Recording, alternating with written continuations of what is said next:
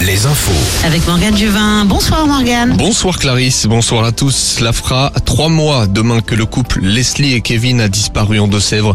Si l'enquête se poursuit, la famille et les avocats n'ont pas accès au dossier. Les parents de Leslie continuent d'enquêter dans leur coin en espérant trouver des indices. Les proches peuvent compter sur l'association Assistance et Recherche de personnes disparues, des enquêteurs bénévoles.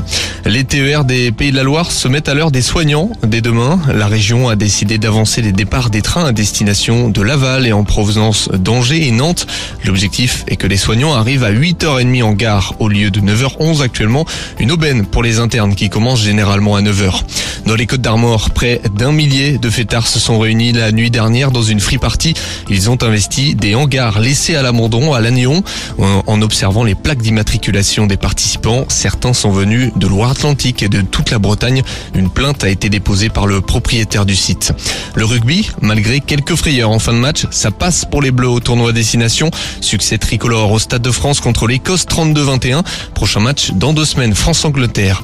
Direction les pelouses de football avec la Ligue 1. Le derby Nantes-Rennes s'est soldé cet après-midi par une victoire rennaise 1-0 à la Beaujoire. Lorient a chuté ce midi au Moustoir contre Auxerre. Et puis ce soir, rendez-vous à 20h45 pour le classico OM-PSG. Un classique entre le leader et le dauphin. Match d'autant plus important.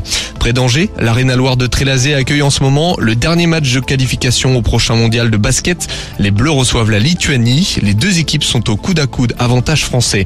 Un mot de handball. Le HBC Nantes affronte Ivry en ce moment en Star League. Le H a environ 5 points d'avance. Et puis, elle l'a fait. Perrine Lafont a remporté un cinquième titre mondial en ski de boss en terre géorgienne. La skieuse s'est imposée tout à l'heure en parallèle, signant un doublé après l'or en simple hier. Bonne fin d'après-midi.